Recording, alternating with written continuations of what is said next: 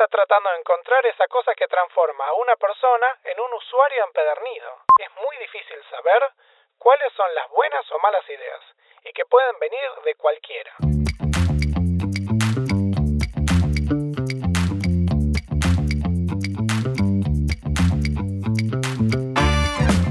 Bienvenidos a Tecnología Informal, un espacio para hablar de carrera, de inversión, de producto, de cultura y de todo lo relacionado con startups. Yo soy Gabriel Benmergui y soy un programador con más de una década de experiencia viviendo y trabajando en California, Estados Unidos.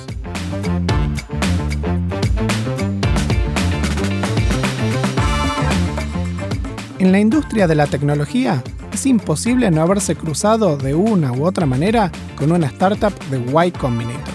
Y Combinator es la incubadora de startups más prestigiosa del mundo, con empresas de altísimo impacto como Reddit, Dropbox, Airbnb, Stripe y muchas más. Como programa tiene una metodología muy dogmática de cómo manejar una startup. En este episodio vamos a ver sus ideas y cómo aprovecharlas, tanto como fundador o empleado. Y Combinator o YC nace de la mano de Paul Graham y su esposa Jessica Livingston en el 2005. Paul Graham creó una startup en los 90 llamada ViaWeb, que luego la vendió exitosamente a Yahoo e hizo una pequeña fortuna. Paul Graham tiene muchas ideas originales sobre la inversión, las startups, el progreso, y escribió mucho sobre esas ideas en sus famosos essays, que publica en su página personal. La verdadera marca de cómo piensa Paul Graham es la pasión nerd por lo que sea antiintuitivo, por aquello que va en contra del sentido común, pero que es divinable con razonamiento y pensamiento científico. Agregando también un poco de humildad e introspección en la mezcla, YC fue creada con un concepto central. Que es muy difícil saber cuáles son las buenas o malas ideas, y que pueden venir de cualquiera. Y que lo importante es siempre enfocarse en crear algo que la gente quiera consumir. Cuando Y Combinator nació, le ofreció a los fundadores este deal. 7% de la empresa a cambio de 15 mil dólares. Y un programa de tres meses donde trabajarían intensamente en su producto con guía de YC. El programa se haría dos veces al año, en el invierno y en el verano. Por eso las startups que se gradúan de YC ponen su año y su W o S en su tagline de la empresa, demarcando si son del Winter Batch o el Summer Batch. Para aplicar había que llenar un formulario muy particular e innovador para la industria, con preguntas como ¿Cómo hackeaste algún sistema alguna vez? o ¿Cuál es tu superpoder? Un proceso que quedó muy competitivo aún hasta 2022, donde decenas de miles de aplicaciones se hacen y menos del 1% entra. Luego de la aplicación te invitan a una entrevista de 15 minutos, donde uno tiene que presentar o defender su empresa o idea frente a una persona de YC. En esa entrevista te dicen en el mismo día si te aceptan o no. La primera camada de 2006 tenía founders, los emprendedores de una startup, con un promedio de edad bajísimo. YC como fondo no tenía reputación y como intercambio de porcentaje de empresa por plata estaba muy por debajo del mercado, por lo que no era muy convincente pero muchos de los fundadores que entraron a YC no eran el tradicional de la industria en su momento, que era un graduado de universidad con años de experiencia en una empresa grande. Muchos eran dropouts de la universidad, sin experiencia alguna de trabajo. El programa de aceleración de YC dura tres meses y da una serie de clases para los founders, que hoy en día se pueden ver online, y una serie de visitas de emprendedores de alto perfil para compartir información, ideas y, por qué no, un poco de motivación. Durante el programa, los fundadores trabajan en su producto y tratan de mostrar progreso semana a semana.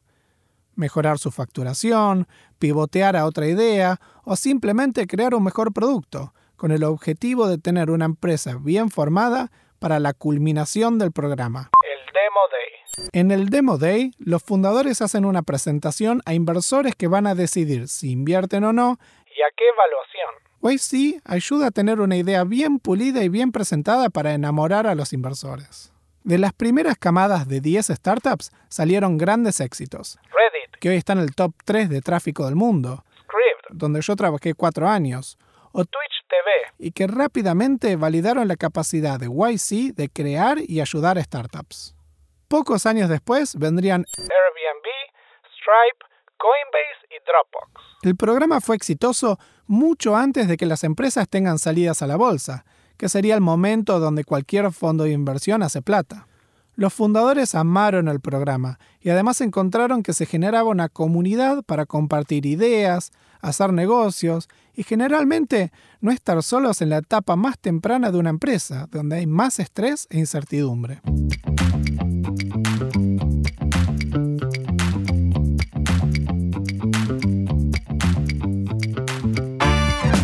YC tiene una serie de valores que, aunque nunca se pueden aplicar a rajatabla, funcionan como un gran filtro y protección para la gente que pertenece a la comunidad.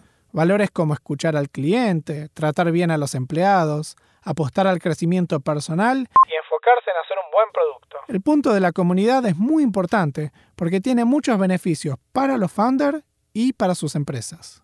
Las empresas que venden productos a otras empresas tienen una base de clientes muy accesibles y muchas veces las empresas hacen buenos deals y features exclusivamente para otra empresa de YC.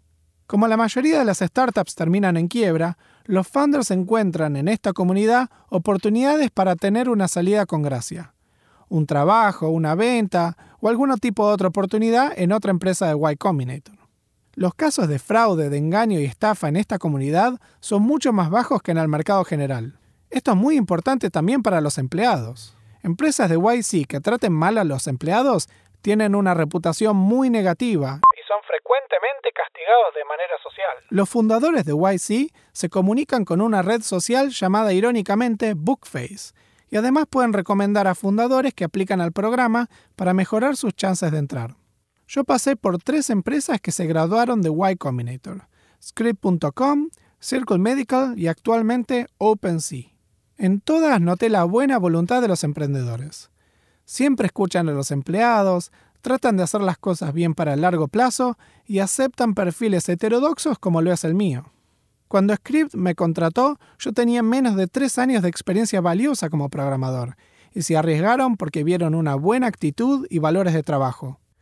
Los tres trabajos los conseguí gracias a las herramientas varias de YC que potencian sus network effects. Script gracias a los threads mensuales de la red Hacker News. Una especie de Reddit de startups de Y Combinator. Circle Medical gracias a una recomendación en Bookface. Y OpenSea gracias a workatstartup.com. Un sitio de YC dedicado a ayudar a sus empresas a conseguir talento.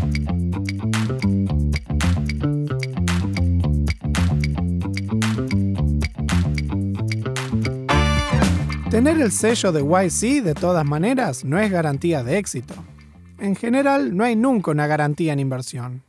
Y como YC se enfoca en la etapa más riesgosa de todas, La la mayoría de las empresas quiebra antes de llegar a la Serie A, que es la segunda ronda de inversión fuerte en una startup.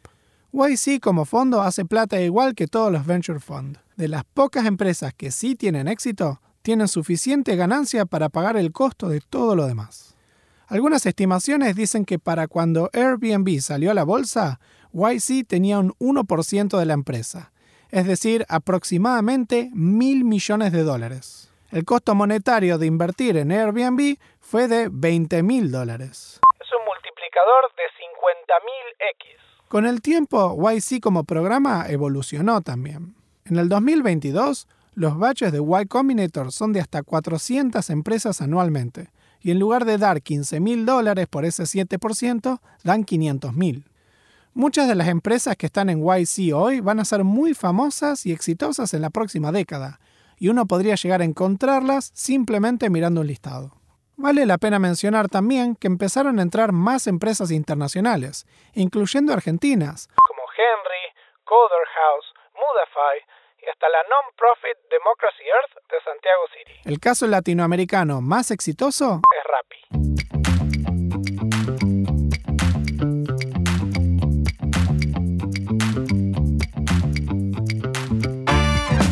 Con ya 17 años de existencia, las ideas originales de Paul Graham fueron depuradas, probadas y también reemplazadas por nuevas, con la prueba y error de cientos de startups y el staff y la administración del fondo. Hagamos un paseo por algunas de estas ideas y cómo son tan diferentes a la forma que los negocios se manejan fuera del campo de la tecnología. La más importante de estas ideas es Build something people want. hacer algo que la gente quiera. Para lograr esto hay varias tácticas. A veces lo mejor es hacer lo que uno quiere, siempre y cuando lo que uno quiere sea representativo de tu generación o tu demográfica. Pero aún así, siempre hay que estar en permanente contacto con los clientes o posibles clientes. Hacer un producto y fijarse si lo usan y, por qué no, experimentar. Uno está tratando de encontrar esa cosa que transforma a una persona en un usuario empedernido. No solamente que le guste, sino que no pueda vivir tranquilo sin ese producto. Otra idea interesante es El error más común en la gente que es técnica es ponerse a construir algo pensando que millones de personas lo van a usar, lo que se vuelve un problema caro por no haber validado el producto. Para explicar esto tengo una historia. Hace poco una startup me contactó para preguntarme sobre armar un equipo en Argentina, y tuvimos algunas reuniones para hablar del producto. Este emprendedor me decía que quería un prototipo para validar y presentar las ideas, y quería que sea sencillo, barato y que lo pueda tirar al tacho, y quería un equipo que pueda construir ese prototipo.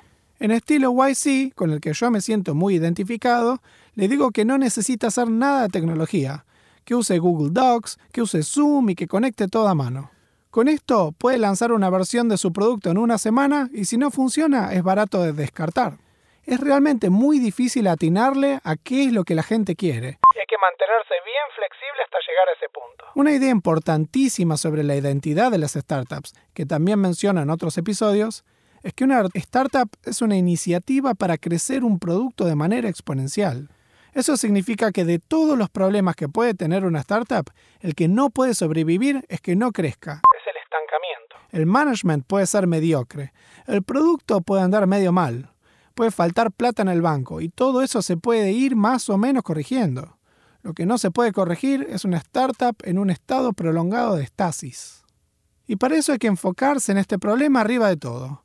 ¿Qué estás haciendo hoy, esta semana, este mes para crecer más? YC remarcó siempre que las famosas conferencias de trabajo, las presentaciones, los deals con gobiernos, las campañas de propaganda no son un lujo que se pueden dar empresas chicas que necesitan demostrar crecimiento exponencial semana a semana.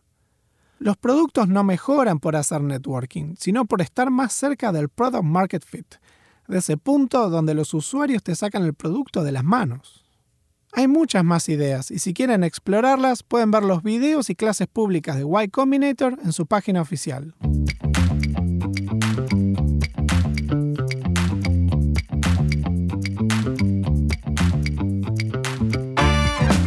Cerrando el tema, Y Combinator es una aceleradora de startups que tuvo un impacto impresionante en el mundo de la tecnología y en el mundo en sí. Sus ideas y su programa crearon empresas de más de 100 mil millones de dólares y son una fuente enriquecedora de trabajo y oportunidad. Si sos un founder, vale la pena considerar aplicar al programa. Y si sos empleado, podés aprovecharte de esta comunidad para explorar nuevas oportunidades laborales. Ahora cuando vean la leyenda de YC en el nombre de las startups, van a entender qué significa. Si les gustó el podcast de hoy, se vienen muchos más. Suscríbete al podcast en Spotify o seguime en Twitter en Conan Bat, con doble T, para estar al tanto de todo el contenido. Hasta la próxima.